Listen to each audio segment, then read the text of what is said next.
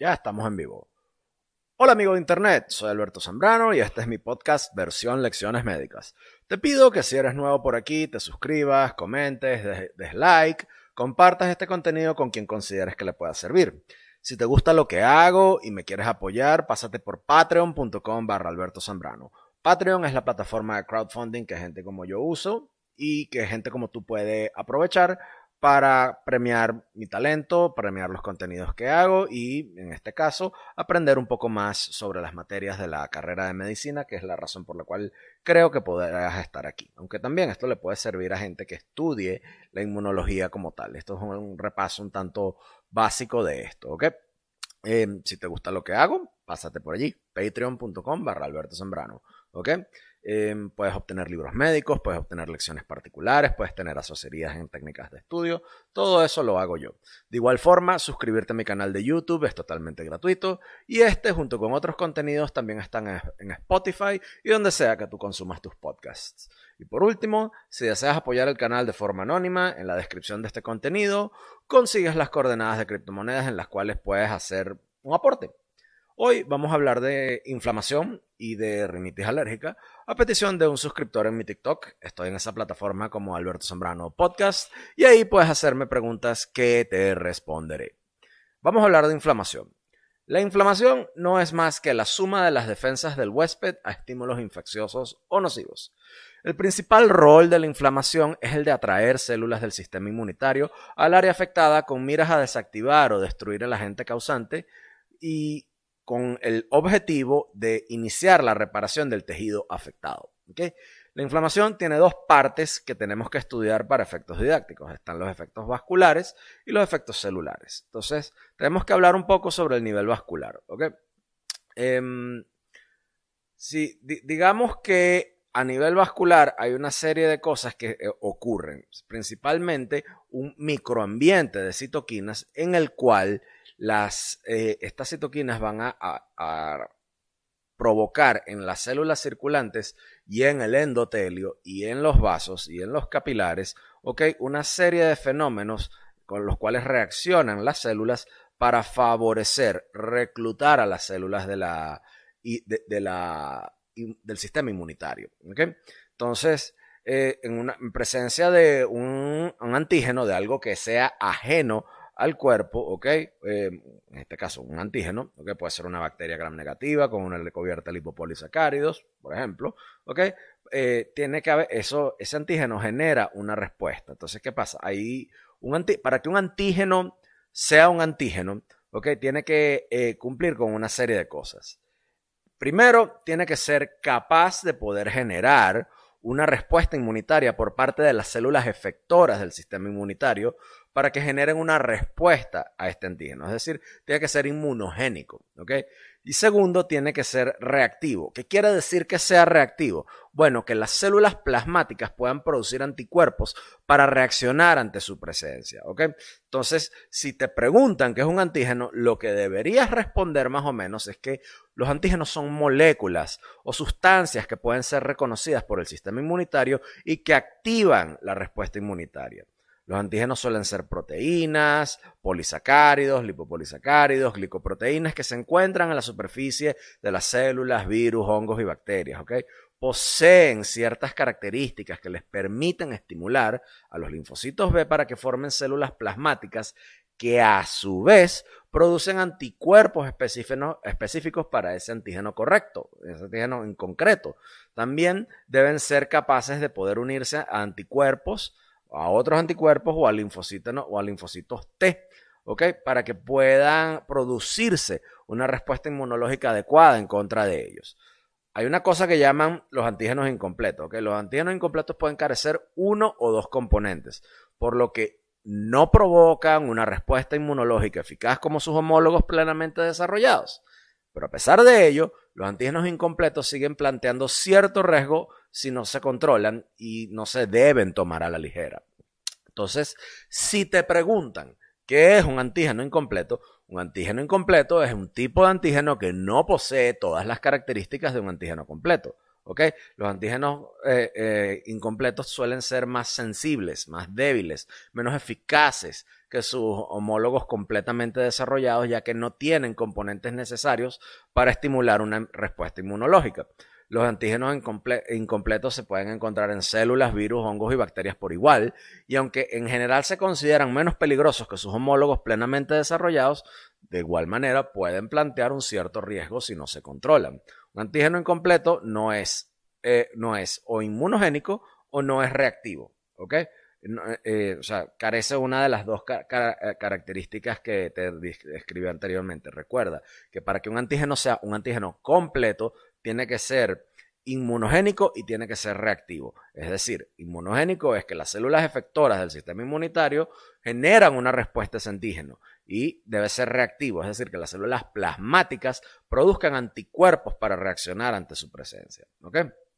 Ahora, revisemos un poco los mecanismos de la inflamación. La eliminación de un antígeno foráneo por procesos celulares o humorales está integralmente vinculada a la respuesta inflamatoria, en la cual tanto las citoquinas como los anticuerpos disparan el reclutamiento de células adicionales y la liberación de mediadores inflamatorios. Estos son una serie de sustancias enzimáticas vasoactivas, es decir, que tienen un efecto sobre la permeabilidad, sobre la constricción de los vasos y son proinflamatorias, es decir, que son capaces de generar y potenciar el mecanismo que voy a describir a continuación. Es importante que te acuerdes que la inflamación tiene efectos tanto positivos como deleterios. El control adecuado por parte del organismo de los mecanismos inflamatorios promueve la eliminación eficaz de sustancias foráneas, matar microorganismos, acaba con las células infectadas, incluso puede acabar con los tumores. Ahora, la activación descontrolada de los linfocitos y la producción fuera de control de anticuerpos puede llevar a daño tisular y a disfunción orgánica. La disfunción inmunológica patológica es responsable de reacciones de hipersensibilidad, de autoinmunidad y de inmunodeficiencia. Los desbalances en este sistema pueden resultar en una variedad de complicaciones que van desde defectos genéticos, infecciones, neoplasias y exposición a sustancias ambientales que desencadenan una respuesta exagerada por parte del sistema inmunitario. Vamos a revisar, abuelo rasante de pájaro, de pájaro, las hipersensibilidades descritas por Gel y Coombs. Hay cuatro. La hipersensibilidad tipo 1 es la llamada alergia clínica, Es una hipersensibilidad mediada por inmunoglobulina E, es una respuesta que surge de la inflamación nociva en, eh, como contestación, como respuesta, valga la redundancia, a la presencia de antígenos que normalmente son inocuos, normalmente son inofensivos, como el polen, la caspa de los animales o incluso algunos alimentos. La hipersensibilidad inmediata o anafiláctica son reacciones que ocurren después de la unión del antígeno a los anticuerpos de inmunoglobulina E. Eh, esa unión que está entre la superficie del mastocito o del basófilo y resulta en la liberación de, sustancias inflamatorias preformadas y recién generadas que son mediadores que producen esas manifestaciones clínicas. Ejemplos de reacciones mediadas tipo 1 son las famosas reacciones anafilácticas, el shock, el shock anafiláctico, la rinitis alérgica, que la vamos a estudiar ahora más adelante, el asma, la alergia a los alimentos y las reacciones a los medicamentos. Luego está la hipersensibilidad tipo 2.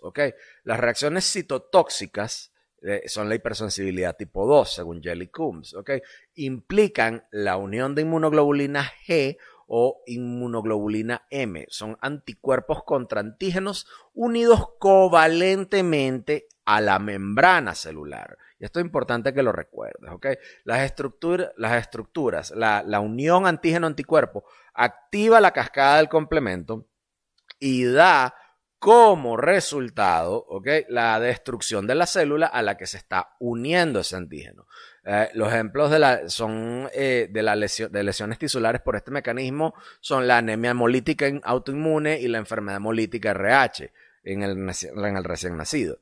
Un ejemplo del proceso patológico mediado por la hipersensibilidad tipo 2 sin muerte celular es el hipertiroidismo autoinmune, un trastorno en el que los anticuerpos antitiroideos se estimulan, eh, se unen y estimulan el, tejido tiroideo, ¿ok? Resultando en un hipertiroidismo. Luego tenemos la hipersensibilidad tipo 3, que es la unión de antígeno a anticuerpos con formas de fijación del complemento. Forman complejos inmunes, complejos inmunes que están unidos al complemento, que facilitan la opsonización por parte de los fagocitos y de la citotoxicidad dependiente de anticuerpos. Estos complejos generalmente se eliminan de la circulación en el, en el sistema del retículo endotelial. Sin embargo, la deposición de estos complejos en tejidos o en el endotelio vascular puede, puede producir lesiones eh, tisulares mediadas por inmunidad, que es la famosa citotoxicidad mediada por anticuerpos, a través de la activación de la cascada del complemento, la generación de la anafilotoxina, la, la acumulación y el reclutamiento de leucocitos polimorfonucleares que generan ¿ok? Ese microambiente de, citoquinas, ¿ok? Esa citotoxicidad mediada por anticuerpos genera una quimiotaxis, ¿ok? Y esa quimiotaxis recluta los, polimorfonucleares, ¿ok? Liberan mediadores de, de inflamación y generan lesión tisular. ¿ok? Hay otros ejemplos. Está la reacción cutánea, la, reacción cutánea de Artus, la enfermedad del suero sistémica, algunos aspectos de la autoinmunidad clínica y ciertas, ciertos aspectos de la endocarditis infecciosa. Son ejemplos clásicos clínicos de las enfermedades mediadas por la, por, la unión de antígeno-anticuerpos y, sus depósitos. Eh, en estos primeros casos, eh, eh, en los primeros casos informados de la enfermedad del suero, en su momento, la inmunización pasiva con suero de caballo desencadenó la formación de inmunocomplejos de suero de caballo que provocaba fiebre, provocaba rash, provocaba insuficiencia renal, provocaba artritis inflamatoria. Después eso se fue desarrollando, pero es un detalle así que dejo para que lo vayan tomando en cuenta. Luego, Em, tenemos la, por último, tenemos la hipersensibilidad tipo 4. La inmunidad mediada por células es responsable de las defensas del huésped contra organismos patógenos intracelulares. Aunque la, aunque la anormal regulación de este sistema puede resultar en un tipo retardado de hipersensibilidad, las reacciones tipo 4 están mediadas no por anticuerpos, sino por linfocitos T, linfocitos T que son específicos de antígeno. Y los mejores, eh, eh, y los mejores ejemplos, los clásicos que generalmente te van a preguntar, es cómo funciona la prueba cutánea de la tuberculina y cómo funciona el, la, y cómo es el mecanismo fisiopatológico de la dermatitis de contacto. Ahora, vamos a hablar un poco sobre la inmunoglobulina E. ¿Cuál es el papel de la inmunoglobulina E en la actividad alérgica? ¿Okay? Los anticuerpos inmunoglobulina E desempeñan un papel esencial en la reactividad alérgica. Son inmunoglobulinas producidas por el organismo en respuesta a la exposición a alergenos, Como el polen y la caspa de las mascotas, Generalmente, em, el polvo también, La inmunoglobulina E se une a los mastocitos y a los basófilos, que son células inmunitarias que contienen mediadores preformados de inflamación como la histamina. Al entrar en contacto con el alergeno, los mastocitos y los basófilos unidos a la inmunoglobulina E se activan y liberan sus mediadores inflamatorios en el tejido circundante. Esto crea una cascada de acontecimientos que da lugar a los síntomas asociados a las alergias. Esos son la, picazón, el prurito, la, hinchazón, los estornudos paroxísticos, incluso la dificultad para respirar, la, eh, disnea. Por lo tanto, es importante que los profesionales médicos conozcamos este proceso a la hora de diagnosticar a posibles pacientes alérgicos, porque pacientes alérgicos vas a tener por coñazo, vas a tener bastantes, ¿ok? Em, la topia, que es la también conocida hipersensibilidad mediada por inmunoglobulina E, resulta de la producción sostenida e inadecuada de inmunoglobulina E en respuesta a un alergeno. ¿Okay? Las citoquinas producidas por los linfocitos TH2, los T helper 2, son la interleuquina 1 y la interleuquina 13 y son fundamentales para que ocurra la transcripción genética de las cadenas pesadas de inmunoglobulina E. Si no te acuerdas qué son las cadenas pesadas, búscalo en tu libro de inmunología, porque esas son, e, es, importante que tengas idea de cuál es la estructura de las inmunoglobulinas para poder entender esto. Ahora, ¿qué pasa? La, la interleucina 13, la IL-13, tiene una homología estructural en un 30% con la IL-4. Se parece, se parece bastante, ¿ok? Y comparte muchas de las cualidades activadoras de la interleuquina 4 en las células mononucleares y en los linfocitos B particularmente a nivel de genes receptores que son comunes a la interleuquina 4, a la interleuquina 5, a la IL9 y a la IL13. ¿ok? Ahora, eso es por una parte, ¿no? Vean cuál es el rol ahí. Por otra parte, la respuesta TH1 genera interferón gamma. El interferón gamma inhibe la síntesis de inmunoglobulina E dependiente de interleuquina 4. ¿ok? Por ello, un desbalance que favorezca la interleuquina 4 en detrimento del interferón gamma induce la formación de inmunoglobulina E. Entonces, en los procesos alérgicos inflamatorios, los linfocitos TH2, las células linfoides innatas y las células T foliculares representan una fuente de interleuquina 4 y mandan señales secundarias requeridas para estimar, eh, estimular la, la producción de inmunoglobulina E por los linfocitos B. A su vez, la respuesta TH2 genera IL5, que promueve la maduración, la activación, la quimiotaxis y la prolongación del tiempo de supervivencia de los eosinófilos. Si tomas eso en cuenta y habiendo visto eso, vamos a ver un ejemplo clásico de enfermedad inmunitaria, que es la rinitis alérgica, donde la inmunoglobulina E es una de las actrices principales en este escenario. Es un modelo, eh, lo que vamos a ver en la rinitis alérgica es un modelo de la fisiopatología de la enfermedad alérgica mediada por la inmunoglobulina E. Los pacientes con rinitis alérgica desarrollan de forma crónica o episódica estornudos paroxísticos, prurito nasal, prurito ocular o prurito del paladar, una rinorrea acuosa que se desencadena por la exposición a un alergeno específico. Es una enfermedad que el que la tiene sabe que, sabe que es muy fastidiosa. Puede complicarse con una rinitis, puede complicarse con una otitis serosa, ¿ok? Eh, es una enfermedad realmente fastidiosa para el que la padece, ¿ok? Entonces, ¿por qué surge el prurito? Bueno, eh, los mastocitos, en el caso de la, de la rinitis alérgica. Los mastocitos están ubicados o tienden a ubicarse cerca de las terminaciones nerviosas. El prurito y los estornudos ocurren por la estimulación mediada por la histamina de los mastocitos a la fibra C. ¿Ok?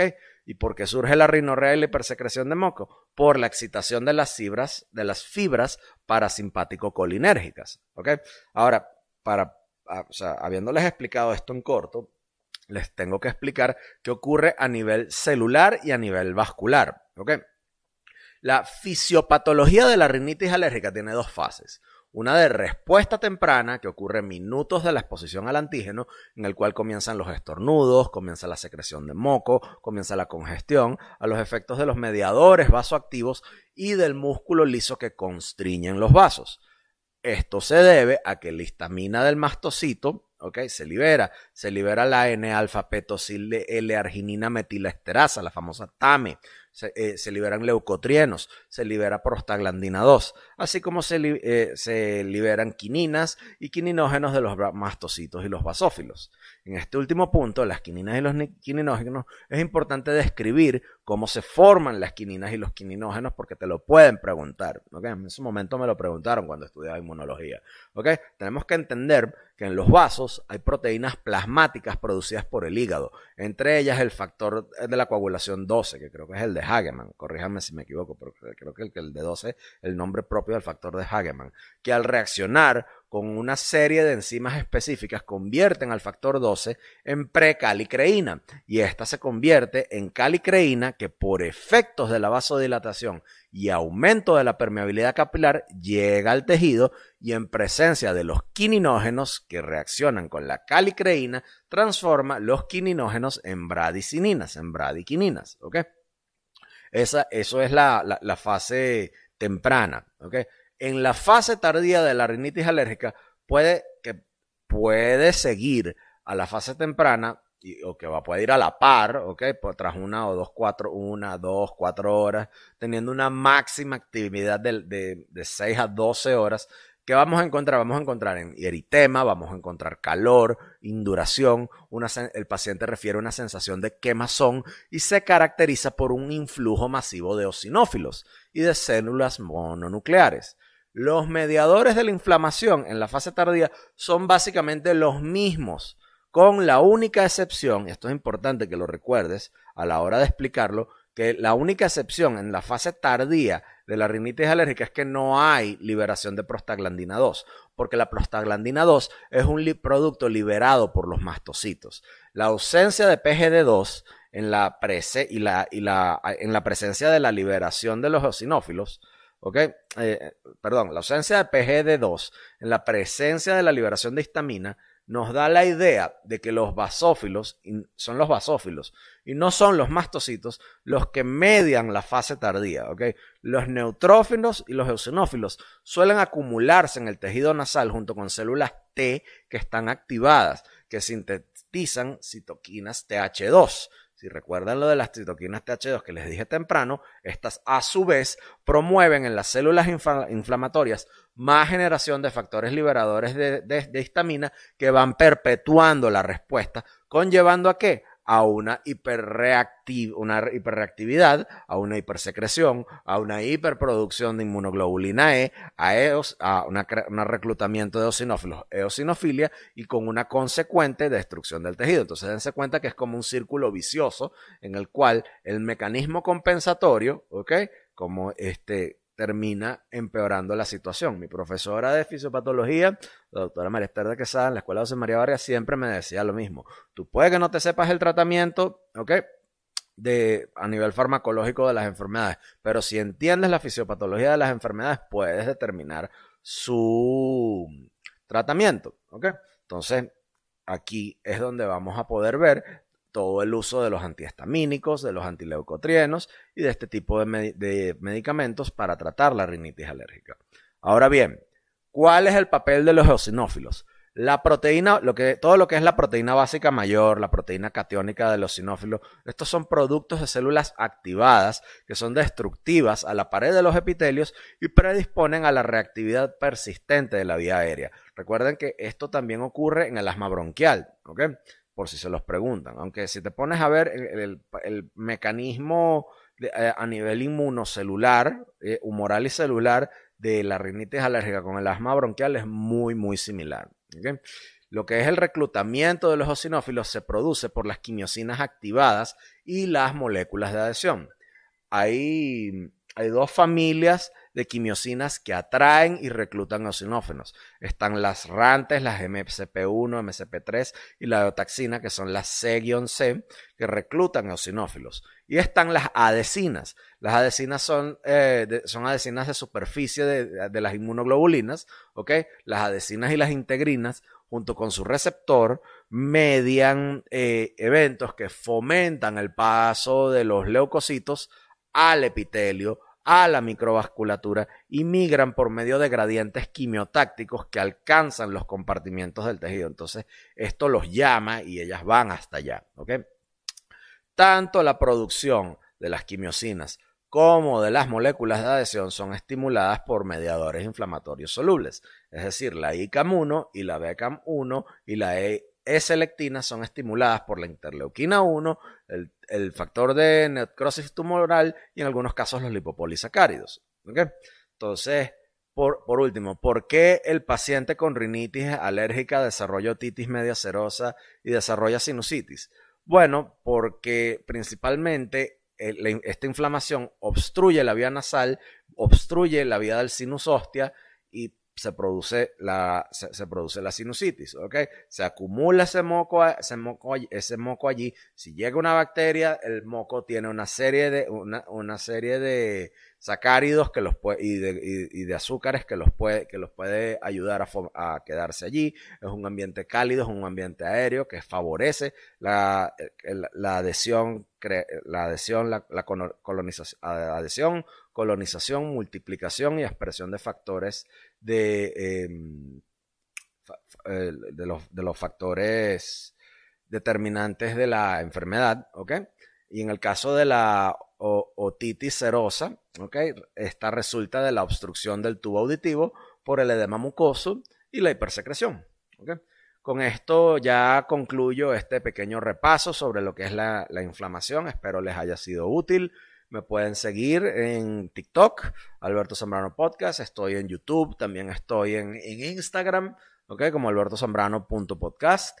Esto lo pueden conseguir también en donde sea que consuman sus podcasts, en Spotify, Apple Podcasts, Google Podcasts. Si están allí, por favor, suscríbanse. Eh, Antes de empezar con el video de hoy, quisiera hablarte sobre uno de mis socios y herramientas comerciales que me ayudan a crear todos mis contenidos en Internet.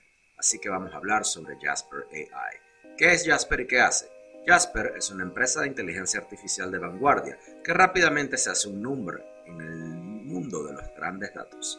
Jasper puede recopilar y procesar grandes cantidades de datos muy rápidamente y luego usar esos datos para generar conocimientos que pueden ayudar a las empresas a tomar las mejores decisiones.